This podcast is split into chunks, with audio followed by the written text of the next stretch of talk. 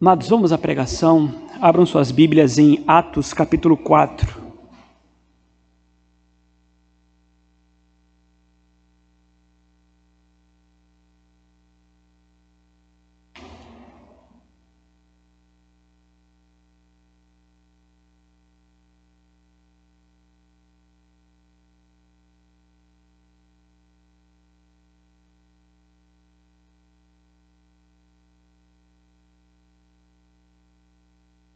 Atos capítulo 4, eu farei a leitura do capítulo inteiro. Peço que os irmãos acompanhem com atenção. Pedro e João presos. Falavam eles ainda ao povo quando sobrevieram os sacerdotes, o capitão do templo e os saduceus, ressentidos por ensinarem eles o povo e anunciarem em Jesus a ressurreição dentre os mortos. E os prenderam, recolhendo-os ao cárcere até o dia seguinte, pois já era tarde. Muitos, porém, dos que ouviram a palavra, a aceitaram, subindo o número de homens a quase cinco mil. No dia seguinte, reuniram-se em Jerusalém as autoridades, os anciãos e os escribas, com o sumo sacerdote Anás, Caifás, João, Alexandre e todos os que eram da linhagem do sumo sacerdote. E pondo-os perante eles, os arguíram: Com que poder ou em nome de quem fizestes isto? Então Pedro, cheio do Espírito Santo, lhes disse: Autoridades do povo e anciãos, visto que hoje somos interrogados a propósito do, bem, do benefício feito ao homem enfermo e do modo por que foi curado, tomai conhecimento, vós, todos e todo o povo de Israel, de que em nome de Jesus Cristo, o Nazareno, a quem vós crucificastes e a quem Deus ressuscitou dentre os mortos, sim, em nome de em seu nome é que é, é que está curado, este, é que este está curado perante vós. Este Jesus é pedra rejeitada por vós, os construtores, a qual se tornou a pedra angular. E não há salvação em nenhum outro, porque abaixo do céu não existe nenhum outro nome dado entre os homens pelo qual importa que sejamos salvos. Ao verem a intrepidez de Pedro e João, sabendo que eram homens iletrados e incultos, admiraram-se e reconheceram que haviam eles estado com Jesus. Vindo com eles o homem que fora curado, nada tinham que dizer em contrário. E mandando-os sair do sinédrio, consultavam entre si, dizendo: Que faremos com estes homens? Pois na verdade é manifesto a todos os habitantes de Jerusalém que um sinal notório foi feito por eles, e não o podemos negar. Mas, para que não haja maior divulgação entre o povo, ameacemo-los, para que não mais fala, para que não mais para não mais falarem neste nome a quem quer que seja. Chamando-os, ordenaram-lhes que absolutamente não falassem nem ensinassem em o nome de Jesus. Mas Pedro e João lhes responderam: Julgai se é justo diante de Deus ouvir-vos antes a vós outros do que a Deus. Pois nós não podemos deixar de falar das coisas que vimos e ouvimos. Depois, ameaçando-os ainda mais, os soltaram, não tendo achado como os castigar por causa do povo, porque todos glorificavam a Deus pelo que acontecera. Ora, tinha mais de 40 anos aquele em que se operara essa cura milagrosa. Uma vez soltos, procuravam os irmãos Procuraram os irmãos e lhes contaram quantas coisas lhes haviam dito os principais sacerdotes e os anciãos. Ouvindo isto, unânimes, levantaram a voz a Deus e disseram: Tu, soberano Senhor, que fizeste o céu, a terra, o mar e tudo que neles há, que disseste por intermédio do Espírito Santo por boca de Davi, nosso pai, teu servo, porque se enfureceram os gentios e os povos imaginam, imaginaram coisas vãs. Levantaram-se os reis da terra e as autoridades ajuntaram-se a uma contra o Senhor e contra o seu ungido. Porque verdadeiramente se ajuntaram nesta cidade contra o teu santo servo Jesus, ao qual ungiste Herodes e Pôncio Pilatos, com gentios e gente de Israel, para fazerem tudo o que a tua mão e o teu propósito predeterminaram.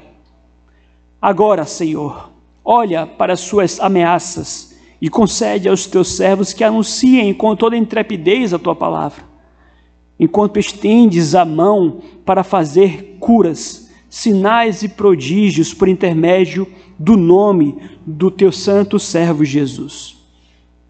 Tendo eles orado, temeu o lugar onde estavam reunidos, todos ficaram cheios do Espírito Santo e com intrepidez anunciavam a palavra de Deus. Da multidão dos que creram, era um o coração e a alma.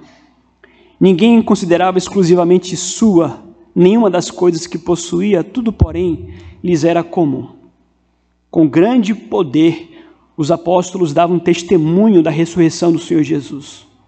Em todos eles havia abundante graça, pois nenhum necessitado havia entre eles, porquanto os que possuíam terras ou casas, vendendo-as, traziam os valores correspondentes e depositavam aos pés dos apóstolos. Então se distribuía a qualquer um à medida que alguém tinha necessidade. José, a quem os apóstolos deram o sobrenome de Barnabé, que quer dizer filho da exortação, levita, natural de Chipre, como tivesse um campo, vendendo, trouxe o preço e o depositou aos pés dos apóstolos. Até aqui. Vamos orar.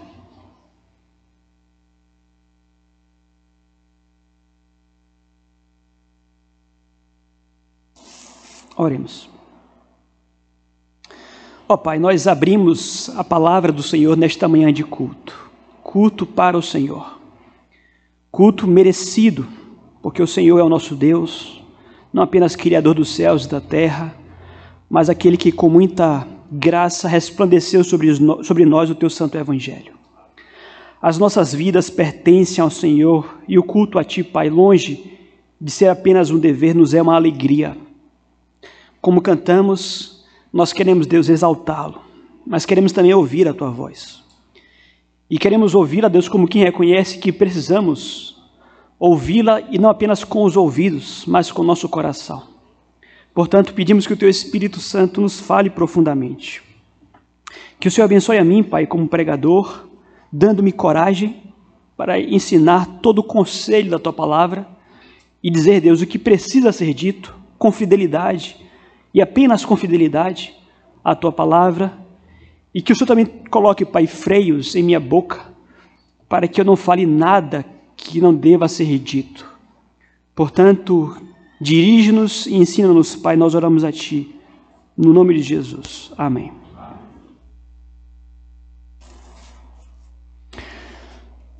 Arrependa-se, Igreja Presbiteriana de Cajazeiras. Ontem nós tivemos o evangelismo, mas um dos poucos que tivemos ao longo deste ano. E aqui contamos apenas com nove pessoas. Somos uma igreja com mais ou menos 100 congregantes. Hoje nós temos um culto com casa preenchida. Nós temos aqui hoje em torno de 70 pessoas ouvindo esta palavra neste momento. Mas mês após mês, quando nós temos o nosso encontro para evangelizar, nós contamos nas mãos cinco, seis, sete, oito, nove pessoas, como tivemos aqui ontem. Arrependam-se. Arrependam-se. Tenho visto que vocês são muito bons em reuniões festivas, acampamento, churrasco, futebol, vôlei. E aliás, quando nós temos as nossas festas e elas envolvem comida, nós conseguimos sempre reunir um número bom dos nossos crentes, dos nossos congregantes. Mas quando o assunto é evangelização, vocês fogem da evangelização como o diabo foge da cruz.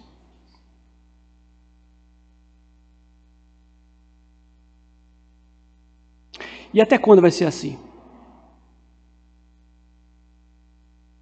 Até quando nós vamos ser uma igreja que prestigia muito mais festas, acampamento, eventos festivos, encontros, passeio na casa das irmãs, passeio na casa dos irmãos, e vamos deixar de lado o nosso chamado que Deus nos deu de que sejamos testemunhas do Evangelho do Senhor Jesus.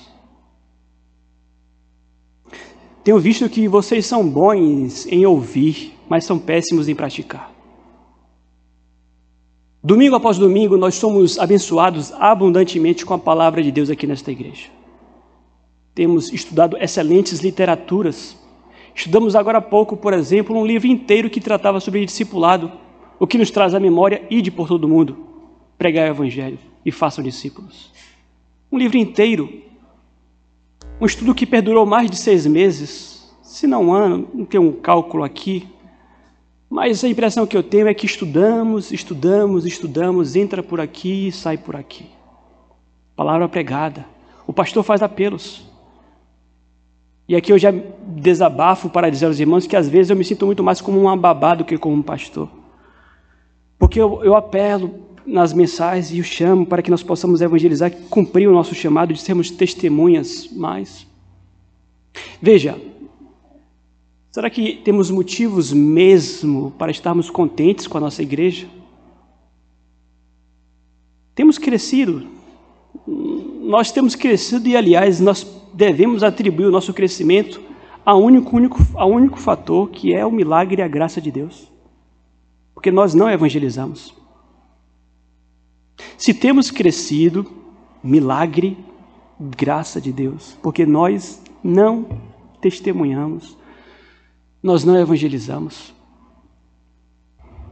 Há algo muito errado em nossa igreja, mas à frente eu vou falar inclusive sobre as nossas reuniões de oração. Contamos nos dedos quantos irmãos podem separar tempo para vir num dia, numa hora na semana, para juntar-se com seus irmãos para orar. Vocês são muito bons em ouvir, são péssimos em praticar. Vocês são muito bons em dar desculpas. Porque se nós formos investigar aqui, cada qual tem uma na ponta da língua. Desculpas para nos ausentarmos das reuniões de oração, desculpas para nos ausentarmos do dia mensal, um evangelismo por mês. Vocês são ótimos em dar desculpas, cada qual com as suas desculpas.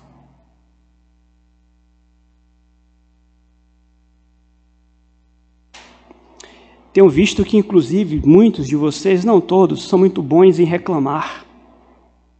E reclamam, e tem sempre a reclamação, a queixa a fazer da pregação, do pastor. Muitas queixas, na verdade, porque nós estamos tão preocupados com questões menores, quando deveríamos estar todos empenhados, como nós encontramos em Atos dos Apóstolos, em seguir levando a palavra de Deus ao mundo. E se tivéssemos mais empenhados nisto, nós perderíamos menos tempo com reclamações infundadas, críticas de crentes que querem julgar a pregação da palavra de Deus.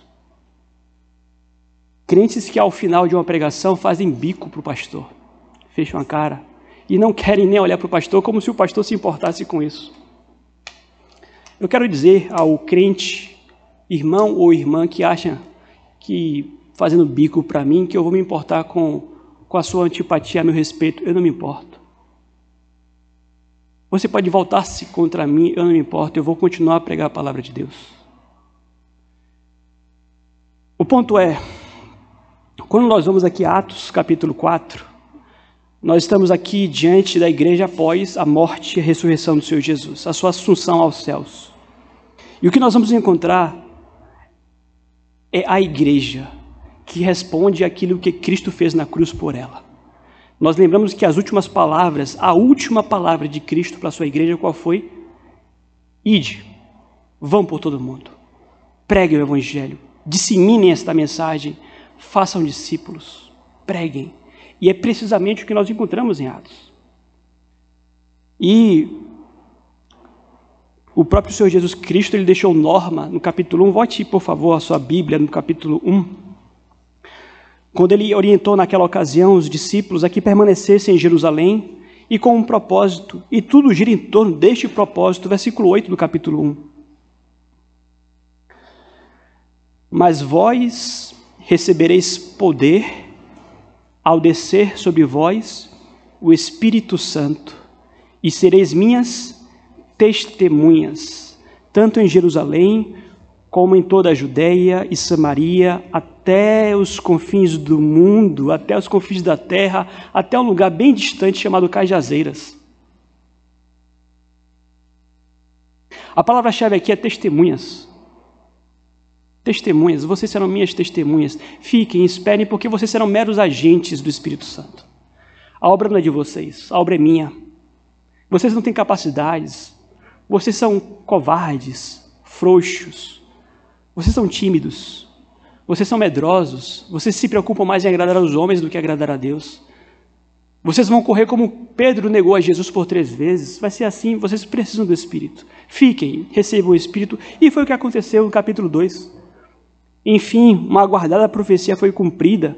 O Espírito finalmente foi derramado sobre o povo de Deus com um propósito: capacitar o povo de Deus para que fossem testemunhas. Me parece que a igreja presbiteriana de Cajazeiras tem perdido isso de vista. Nós não fomos chamados para que sejamos um povo que deve agora empenhar o seu tempo com festas, com entretenimentos e com lazer, onde apenas vamos nos reunir para nos confraternizar. Nós fomos, acima de tudo, chamados para que sejamos um povo adorador, temente ao Senhor, mas também para que sejamos, acima de tudo, testemunhas da mensagem da salvação. E para isso, então, nós somos convocados a que busquemos no Espírito a direção. E é o que nós encontramos aqui com Pedro. Estão lembrados daquele Pedro frouxo? O que negou por Jesus por três vezes? Nós não conhecemos esse Pedro após o Espírito Santo nele. Pedro prega por duas vezes, em duas ocasiões. Primeiro, logo após o derramar do Espírito, quando há um evento assim espetacular, ele aproveita a ocasião, fala da palavra, chama arrependimento, vocês mataram o seu Senhor Jesus, arrependam-se, e eles se arrependem e muitos são batizados. Logo após há uma cura de um coxo que ficava à porta do templo, e ele aproveita a ocasião mais uma vez para trazer palavra, falei sobre isso aqui quarta-feira, trazer palavra chamar ao arrependimento mais uma vez, falar de Jesus, testemunhar de Jesus. E ele abre a boca e ele fala: Jesus, não eu, Jesus. E apresenta a Deus: arrependam-se. E mais cinco mil agora são batizados. O que nós encontramos aqui é um Pedro agora cheio do Espírito Santo, agente do Espírito Santo, que assimila muito bem o seu chamado ele foi convocado não apenas para ficar sentado, mas para abrir a boca e testemunhar de Cristo. Vocês, crentes de Cajazeiras, vocês que foram comprados por um altíssimo preço pelo sangue do Senhor Jesus, vocês foram comprados com um propósito. Dentre eles, não apenas o culto, mas é que sejam testemunhas de Jesus. Abram a boca Falem de Jesus, anunciem, evangelizem, testemunhem. Mas nós temos visto uma igreja calada, omissa, frouxa, covarde, tímida. Até quando? Até quando nós vamos ficar colocando empecilhos na evangelização? Quando que, enfim, nós vamos nos reunir animados, desejosos, quem sabe com padrão, uma camisa bonitinha. Quem sabe com material bem preparado do pós-evangelismo. Eu estava pensando nisso ontem. Quantas coisas nós poderíamos fazer pela nossa evangelização aqui na igreja? Às vezes nós terminamos o evangelismo, mas nós poderíamos deixar material bom para aquela pessoa, nas mãos dela. Quem sabe um convite para um curso bíblico aqui na igreja, com o pastor. Quem sabe nós poderíamos pegar o WhatsApp como temos feito e trocar mensagens e compartilhar aquele vídeo que foi usado por Deus para trazê-lo a você ao Evangelho do Senhor Jesus Cristo. Quantos não vieram aqui através de um vídeo que foi assistido do Paulo Júnior, ou do Nicodemos, ou do Hernandes? Poderíamos fazer uma coletânea de bom material a ser entregue àqueles a que nós evangelizamos. Tantas coisas nós poderíamos fazer. Com o propósito realmente de tornar esta igreja aqui conhecida, não para a nossa vaidade, mas um lugar onde o evangelho é pregado, onde há crentes que possuem uma mensagem diferente. Nós estamos mal das pernas e não se iluda com o nosso crescimento. Uma igreja, com a reunião de oração que nós tivemos aqui na quarta-feira, não é uma igreja saudável. Não é uma igreja saudável. E eu não entendo porque na quarta-feira eu fiz um apelo, mandei mensagem para todo mundo. Eu fiz um apelo, falei no nome de Jesus, vamos orar, meus queridos. Eu tenho feito a minha parte, queridos, Deus o sabe. Eu tenho feito a minha parte, Deus o sabe. Se você deixou de vir na igreja porque você estava com medo de bandido, me perdoe. O diabo tem triunfado sobre a sua fraca fé. Em países onde há perseguição, como era o contexto aqui, o risco vale muito a pena. Ah, se, se tem uma forma como eu quero morrer no dia, eu quero morrer indo para a igreja. Ah, eu ficaria muito feliz se eu morresse indo para a igreja. Que privilégio morrer indo para a igreja. Agora você vai me dizer que você deixou de vir para reunir-se com os seus irmãos, deixou de orar com eles, porque tinham bandidos, e aliás, tudo estava aberto, o comércio funcionando, tudo tranquilamente. Vocês são bons de desculpas. Vocês são bons de desculpas. Tudo depende da importância que se dá. Nós temos aqui um Pedro e um João que tinham todos os motivos do mundo para ficarem calados. Eles eram iletrados, diz a passagem, ignorantes. Eles não eram eloquentes, eles não eram de falar com facilidade e havia uma terrível ameaça, a pior possível as autoridades, os homens, os poderosos, o mundo que odeia a Deus, eles tinham motivos para darem desculpas. Mas você não encontra, você encontra um Pedro que é agente do Espírito Santo, ele entende as palavras que Cristo deixou com ele. Olha, abram a boca e o Espírito vai falar por vocês. Então não me venha com desculpas. Quando você foge do evangelismo, sob o argumento de que você não sabe evangelizar, você peca. Porque você não entende que você é o mero agente do Espírito Santo de Deus e que você é chamado a ir, abrir a boca e falar. Lhe falta fé, lhe sobra covardia, lhe sobra timidez. E, aliás, com relação a isso, Apocalipse dirá que os tímidos e covardes não herdarão o reino dos céus. Se você é daquele crente que sequer tem coragem de falar que é crente, você não é crente coisa nenhuma. E aqui eu falo que talvez existem algumas pessoas entre nós aqui que estão aqui, mas não são convertidos ainda. Porque crente que entra semana, sai semana, entra mês, sai mês, entra ano, sai ano aqui nesta igreja, mas nunca evangelizou, é crente? Eu tenho minhas dúvidas. Talvez você esteja acomodado com essa situação. Eu não participo de evangelismo, meu querido, minha querida, reveja sua fé, viu? Está aqui. Nós estudamos um livro que tratava sobre isto. Então, Pedro ele abre a boca, ele prega, e ele não se deixa, veja, não pensem vocês que fosse algo fácil para Pedro, porque a ameaça era real. Essa questão aqui de ter medo da reação das pessoas, de, ser, de sermos rejeitados, o máximo que nós podemos levar nesse contexto aqui é um não. Mas naquele contexto, eles poderiam levar o não, poderiam ser presos, chicoteados, punidos, mortos. Mas mesmo diante da rejeição do mundo, eles vão. Mas não pense que foi fácil. Veja aqui no versículo 23, após terem sofrido o que sofreram, eles vão relatar aquilo para os seus irmãos. Olha, nós fomos ameaçados. E o que, é que eles fazem depois disso? Eles estão com medo. Eles vão orar. Versículo 23: Uma vez soltos, procuravam os irmãos e lhes contaram quantas coisas lhes havia, lhes havia dito os principais sacerdotes. Eles foram ali desabafar, dizer: Irmãos, estão nos ameaçando aqui. E o que está por trás disso aqui, queridos? Veja, é um temor natural ao ser humano, um medo. A covardia, sem, sem dúvida de dúvidas, passou ali pela mente, pelo coração deles. Eles estão pensando em se calar. Eles estão pensando talvez em rever a questão, em tentar fazer de outra forma, mas antes de tomar qualquer decisão a respeito das ameaças que sofreram, o que, é que eles fazem? Tomados talvez por algum sentimento de medo, eles vão orar. Unânimes. Eles reconhecem, Senhor, nós estamos sendo ameaçados, como nós vimos aqui. Versículo 29.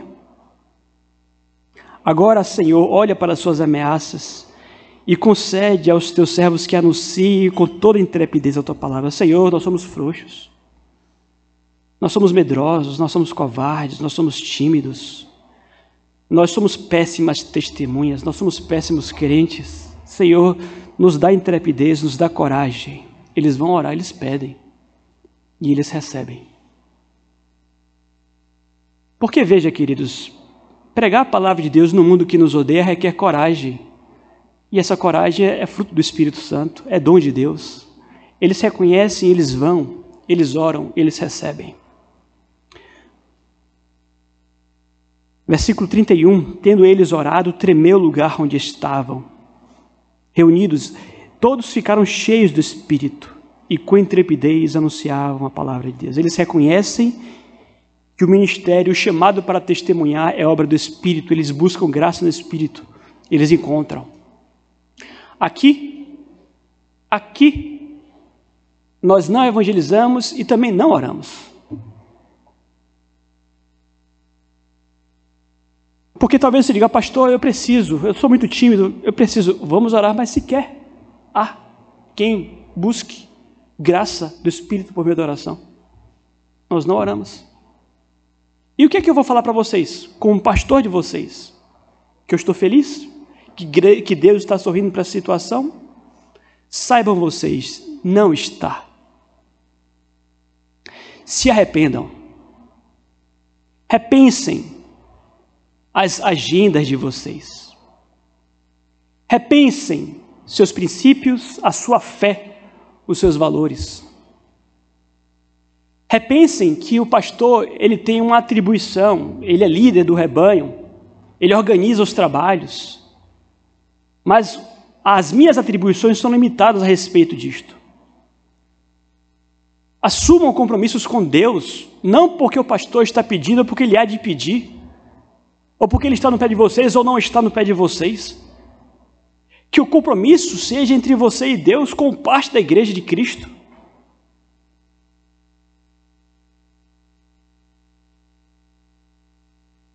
Na tentativa na tentativa de tentar mostrar quão importante é a reunião de oração, por exemplo, nós colocamos condições para aqueles que querem ser líderes na igreja.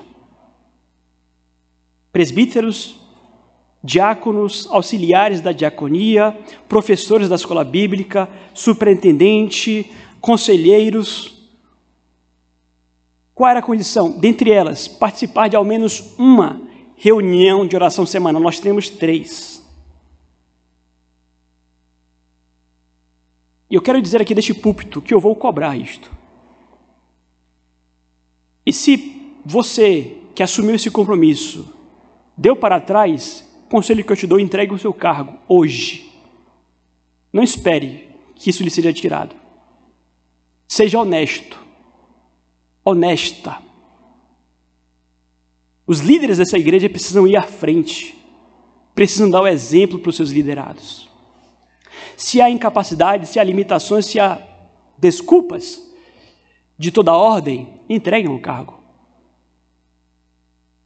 E que coloquemos a boca no pó. E que clamemos que Deus tenha misericórdia, que Deus nos fale o coração, nos abra o entendimento. Porque da forma como está, não dá.